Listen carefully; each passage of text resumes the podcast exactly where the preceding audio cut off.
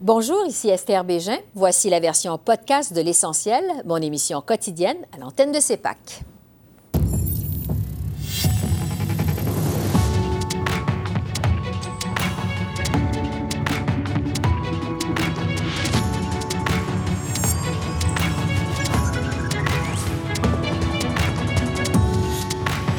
Ce soir, la veille de la grande rencontre entre Justin Trudeau et les ministres de la Santé, le ministre des Finances du Québec est avec nous.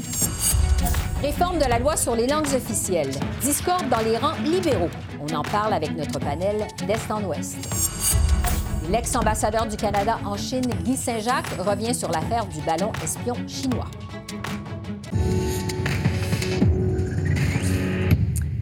Bonsoir, Mesdames, Messieurs. À la veille de la rencontre très attendue des premiers ministres canadiens sur les transferts en santé à Ottawa, Justin Trudeau reste évasif sur l'offre qu'il entend présenter demain à ses homologues provinciaux.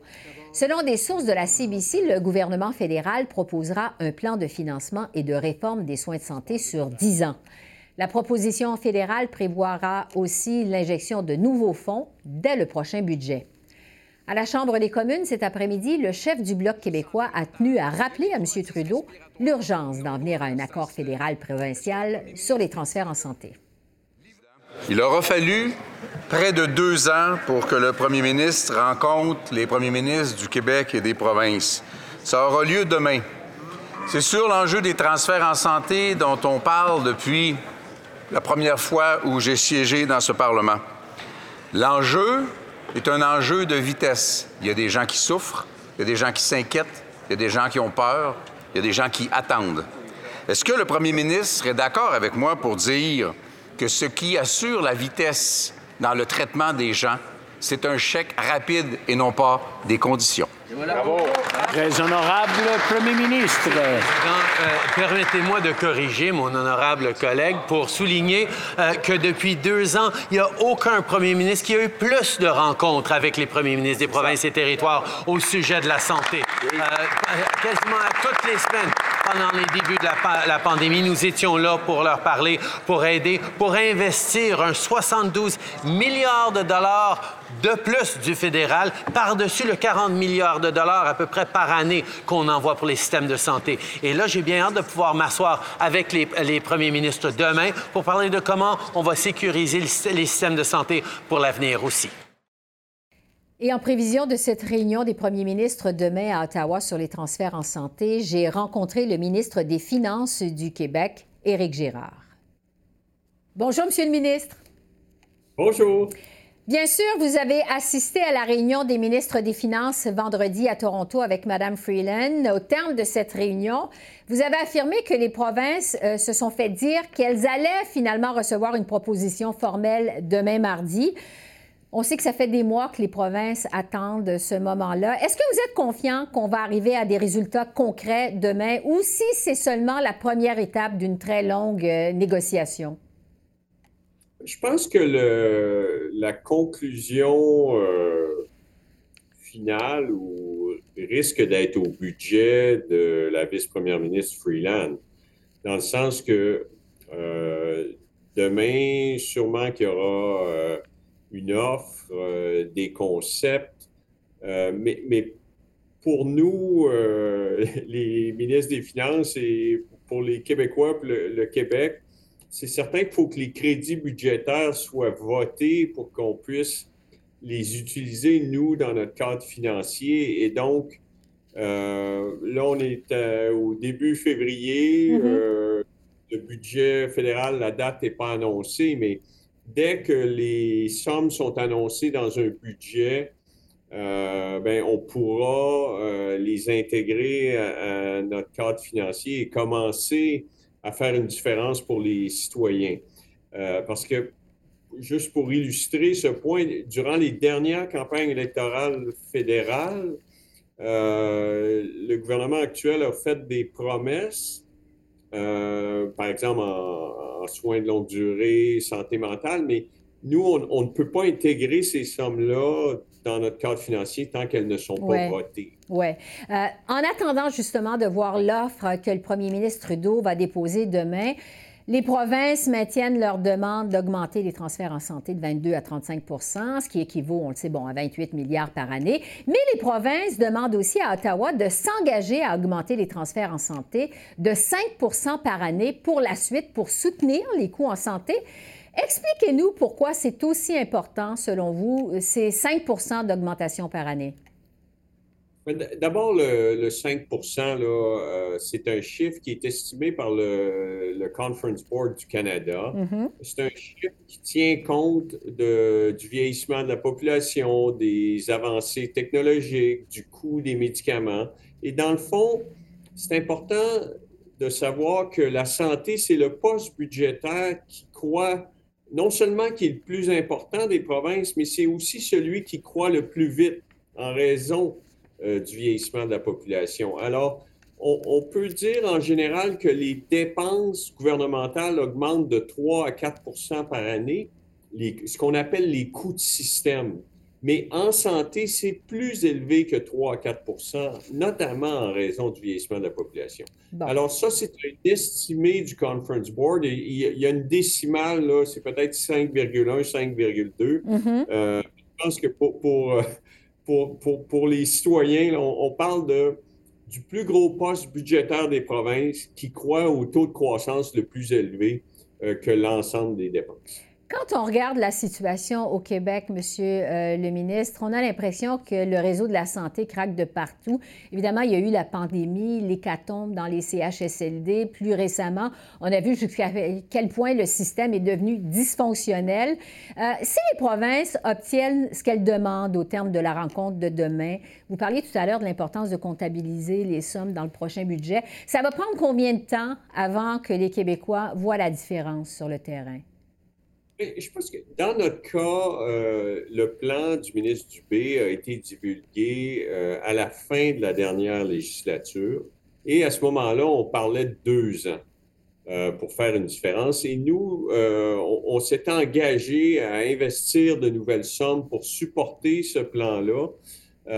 Et, donc, c'est de l'ordre de grandeur de deux ans. On ne peut pas faire des réformes structurel euh, à court terme, on, peut faire des gains euh, rapides, des changements euh, qui font une différence rapidement, mais pour ce qui est de l'ensemble du réseau, lorsqu'on parle par exemple de redéployer l'offre, d'avoir plus d'offres au niveau des soins à domicile, ça nécessite des budgets, des embauches, un niveau de service de soins tout ça nécessite du temps. je pense que euh, mon, collègue, le ministre Dubé, serait plus apte à répondre, mais, mm-hmm. ça, va prendre deux ans pour faire des changements euh, importants, mais, ce, qui, serait très intéressant pour les citoyens, c'est que durant ces deux années-là, la situation s'améliore continuellement au lieu de qu'on soit continuellement en, période de stress? Oui. Après la réunion euh, avec Mme Freeland euh, vendredi, vous avez aussi dit que euh, le Québec est prêt à partager les données sur les dépenses en santé et les résultats que donnent ces dépenses, justement. ce qui est donc une demande clé d'Ottawa dans ces négociations sur les transferts en santé. On sait que Justin Trudeau ne parle plus de conditions, mais de priorités communes, donc le vocabulaire a changé. Selon vous, c'est quoi la différence entre une condition et une priorité commune? Oh ben là, il faudrait demander à M. Trudeau euh, précisément, mais euh, je pense que ce qui est, ce qui est important, c'est que la, santé, c'est une responsabilité euh, des provinces au Canada. C'est nous qui livrent les services, c'est nous qui sommes face aux citoyens. Et, et donc, c'est nous qui savons où on, doit euh, augmenter les services, prioriser. Et la situation n'est pas la même dans chacune des provinces. Alors, euh, dans notre cas, le plan santé, les, priorités sont claires. C'est plus de personnel, des infrastructures, euh, plus de soins à domicile. et tout ça, c'est dans le plan santé. On sait où on s'en va.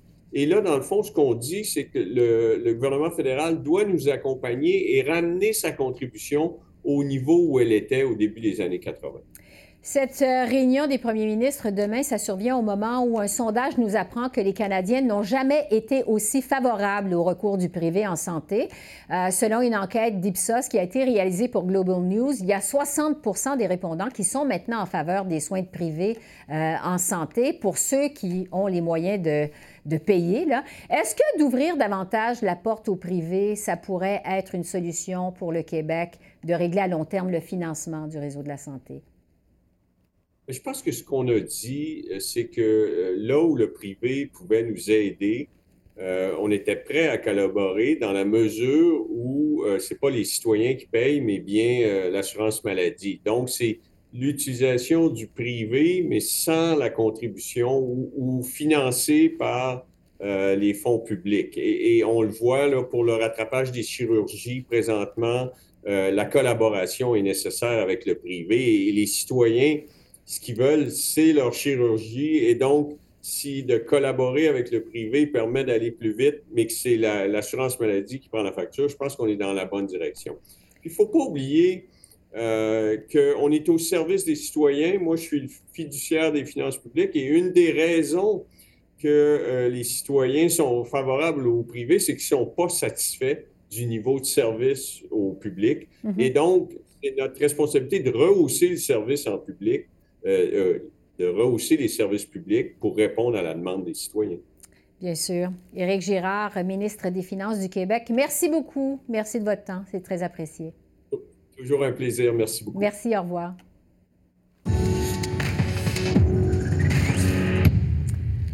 Ça brasse au comité parlementaire chargé d'étudier la modernisation de la loi sur les langues officielles au sein même du caucus libéral. Il y a trois députés qui ont exprimé leur désaccord avec certaines dispositions du projet de loi C13 de leur propre gouvernement. Alors, pour en discuter, je retrouve notre panel d'Est en Ouest que je vous présente à l'instant, le politologue Tom Urbaniak de l'Université du Cap-Breton, Nathalie Desrosiers, euh, directrice principale du Massey College à Toronto, et Frédéric Boilly, politologue à l'Université de l'Alberta. Bonjour à vous trois. Bonjour. À la surprise de plusieurs, faut le dire, le député libéral du Québec, Marc Garneau, a demandé qu'on retire complètement de la loi fédérale toutes les allusions à la Charte québécoise de la langue française. Frédéric, je vais commencer avec vous. Euh, qu'est-ce qui explique ces tensions au sein des troupes libérales, selon vous? Je pense qu'il y a une tension profonde qui couvre à l'intérieur du Parti libéral sur cette question de la, de, euh, la langue et de son statut, à savoir est-ce qu'il faut accorder euh, dans ce projet loi, euh, de projet de loi et de modernisation de la loi sur les langues officielles un statut symétrique au français et à l'anglais ou un statut asymétrique. On en a déjà discuté euh, l'hiver, euh, euh, l'automne dernier, mm-hmm. et même l'hiver dernier lorsque le projet de loi a été annoncé, parce que c'est vraiment une question qui est au cœur de ce projet de modernisation, à savoir si on doit accorder un statut symétrique ou asymétrique. Et on avait vu un changement dans le projet de loi de Ginette Petitpas-Taylor par rapport à ce qui avait été présenté par, par Mélanie Joly auparavant mm-hmm. sur justement cette question-là où on semblait avoir évolué de l'asymétrie vers un retour à la symétrie, mais c'était pas tout à fait clair. Et là, j'ai l'impression que du côté de Marc Gardon, tout particulièrement, et d'une aile au sein du Parti libéral, on veut un statut symétrique entre le français et l'anglais, donc une égalité formelle euh, du français et de l'anglais à l'intérieur du Canada.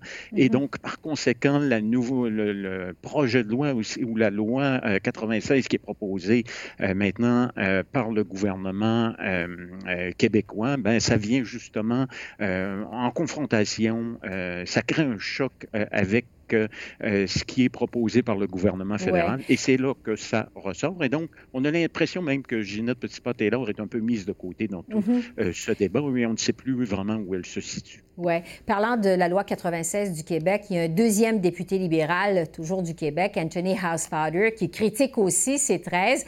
Il dit que de faire référence à la loi 96 du Québec dans ce projet de loi C13, ça vient en quelque sorte légitimer le recours à la clause dérogatoire qui a justement été utilisée par Québec pour adopter la loi 96. Euh, Tom, qu'est-ce que vous pensez de cet argument de M. Housefather? Euh, je pense que M. Housefather n'a pas tellement raison. Euh, il n'y a pas ici un chèque en blanc en disant que n'importe quel amendement fait à la Charte québécoise de la langue française sera reconnu, aura une statut juridique fédéral.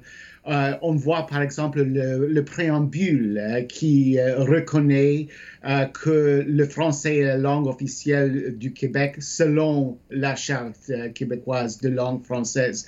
Mais ce ne va pas tellement au-delà de ça. Je pense que Frédéric a raison. Ici, c'est la question de la symétrie versus l'asymétrie. Et ces députés québécois qui représentent des circonscriptions en majorité anglophone, Mhm. Euh, à Montréal tentent de représenter leurs électeurs en disant qu'on favorise la, symétrie et on fait appel à chaque argument possible pour avancer cet argument-là. Oui, parce qu'il y, a aussi une autre députée libérale du Québec, Emmanuela Lambropoulos, qui dénonce les impacts de la loi 96 euh, du Québec. Il faut quand même préciser que c'est fait reprocher par le Bloc québécois de véhiculer des faussetés.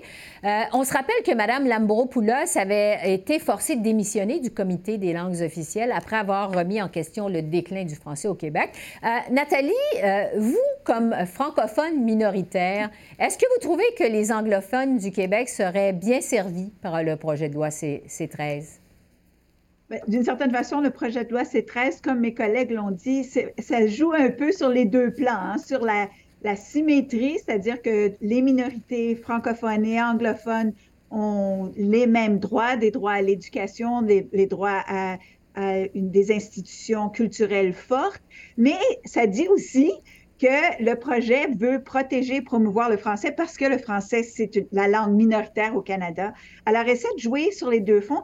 Euh, comme minoritaire, quand je regarde ce qui est offert, c'est vraiment une expansion un peu là, des, des droits d'éducation. Alors, ça fait très longtemps que les Franco-Ontariens et les francophones minoritaires disent on ne veut pas juste avoir des droits d'aller à l'école primaire et secondaire, on veut aller à la petite enfance et euh, au post-secondaire. Et ça, c'est reconnu. Et ça serait la même chose pour les, les anglophones au Québec. Ils ont déjà pas mal euh, ces institutions-là. Et l'autre aspect, c'est évidemment euh, des institutions fortes. Ben, je pense qu'on en veut beaucoup euh, dans, le, dans le reste du Canada, mais on va reconnaître que probablement ce qui existe déjà au Québec va être euh, protégé. Alors, on est toujours, comme le disent mes collègues, c'est toujours un peu cette, cette euh, tension, mais le projet de loi vise aussi à dire euh, elle peut être résolue, cette tension-là, entre ces deux objectifs-là, et d'autant plus qu'ils veulent développer l'apprentissage généralement des deux langues euh, partout au Canada. Oui, Frédéric, euh, je vais terminer avec vous là-dessus. Jusqu'à quel point toute cette dissension, en fait, au sein des troupes libérales vis-à-vis le projet de loi C-13, c'est embarrassant pour Justin Trudeau? Qu'est-ce que vous en pensez? Euh, non seulement embarrassant, très embarrassant, parce que là, ça montre qu'on a beaucoup de difficultés euh, à, aller de l'avant avec euh, ce projet de modernisation qui traîne depuis déjà nombre d'années. Et donc, mm-hmm. c'est continuellement remis à plus tard. Et on n'arrive pas non plus au sein des libéraux, on dirait, à se faire une idée sur la direction qu'on veut prendre. Et par conséquent, ben, ça va donner aussi des armes à l'opposition pour montrer que le Parti libéral est divisé à l'intérieur même euh, des, euh, des, troupes. Et donc, on n'arrive pas à faire l'unité, on n'arrive pas non plus à s'entendre pour euh, que ce projet de modernisation-là soit finalement derrière et conclu. Tom? Oui, euh, je, suis, je suis tout à fait d'accord. Et j'ajouterais aussi qu'il y avait un amendement très, très important par rapport à, donnant euh, le Conseil de Trésor euh, le, le, pouvoir comme meneur de l'implémentation de cette loi-là et pas patrimoine canadien. Ça, c'est très important. Ça, c'était demandé par le commissaire aux langues officielles et aussi la Fédération des communautés francophones et acadiennes. Oui. Nathalie, le mot de la fin en quelques secondes. Ben, c'est exactement pour ça. C'est parce que le Conseil du Trésor, dans l'appareil euh, administratif canadien, c'est lui qui a le, gros bout du bâton. C'est là où c'est l'armature de, l'imputabilité. C'est là que ça se passe. Alors, c'est pour ça que beaucoup de gens voulaient voir cette euh, imputabilité-là pour les langues officielles au Conseil du Trésor. Plutôt qu'au ministère du Patrimoine. Tom, Nathalie, Frédéric, merci beaucoup. Merci à la semaine prochaine. Merci à vous, Esther. Au revoir. Merci, au revoir.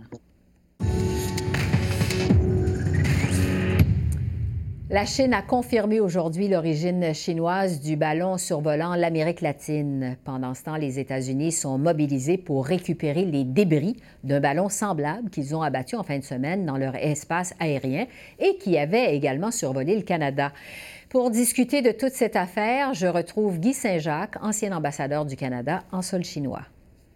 Bonjour, Monsieur Saint-Jacques. Bonjour, Mme Bégin.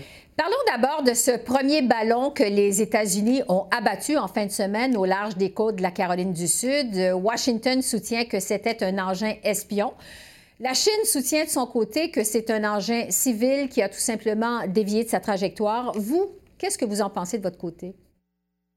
Bien sûr, il va falloir attendre que les Américains euh, récupèrent les restes du ballon et de l'équipement qu'ils transportaient pour euh, savoir euh, de, quoi il s'agissait exactement. Mais je dois dire qu'à ce stade-ci, je tends plutôt à croire l'explication qui a été fournie euh, par les Chinois parce que j'ai appris un peu plus tôt aujourd'hui que le, directeur responsable de l'administration météorologique chinoise a, perdu son poste. Et puis, en fait, euh, dans ce cas-ci, euh, je me demande pourquoi que la, Chine n'a pas avisé le Canada et les États-Unis plus tôt, parce qu'ils savaient quelle était la direction des, euh, vents dominants. Ils savaient que c'était pour survoler l'Alaska, le Canada, ensuite les États-Unis. Mm-hmm. Puis, bien sûr, ça allait survoler un endroit, un site stratégique pour les Américains, un des trois principaux endroits qui, abritent des missiles balistiques donc, euh, pour toutes ces raisons, euh, il va falloir attendre parce que ça se peut que euh, ce ballon-là transportait de l'équipement qui pouvait servir aussi à des fins d'espionnage, mais on, va en avoir le cœur net très bientôt, j'espère. Mais entre-temps, ça vous apparaît finalement un embarras pour la Chine. Oui, tout à fait, parce que d'autant plus que ça viole un des principes sacro-saints de la politique étrangère chinoise, le respect de l'intégrité euh, territoriale. Et c'est pour ça que ben, je ne comprends pas pourquoi ils, ne nous ont pas prévenus, parce que c'est bien clair que le, survol du ballon, euh, ça constitue, euh, ça contrevient aux lois internationales. C'est, ça va à l'encontre de cette politique-là d'intégrité territoriale. Puis, en fait, ça ouvre la porte. maintenant, s'il y a des, ballons d'autres pays qui vont survoler la Chine, mais ben, la Chine va être dans une position plus affaiblie pour euh, s'opposer à ça. Puis, en fait, ça soulève la question, est-ce que du côté chinois, il y a quelqu'un qui n'a pas fait son travail de façon euh, volontaire parce que ça se trouve à avoir saboté euh, ce qui, le, rapprochement qui allait peut-être s'effectuer avec la visite prévue de M. Blinken. Mm-hmm. comme on le sait, ça a été reporté. Et donc, ça, euh, côté, je ne suis pas surpris que le directeur responsable de l'administration euh, météorologique ait perdu son poste. On sait qu'aux États-Unis, euh, les républicains ont accusé l'administration Biden de ne pas avoir agi assez vite, d'avoir trop attendu avant d'abattre le ballon. Vous le disiez un instant, le secrétaire d'État Anthony Blinken a aussi annulé à la dernière minute sa visite officielle en Chine. Qu'est-ce que vous pensez de la réaction des États-Unis?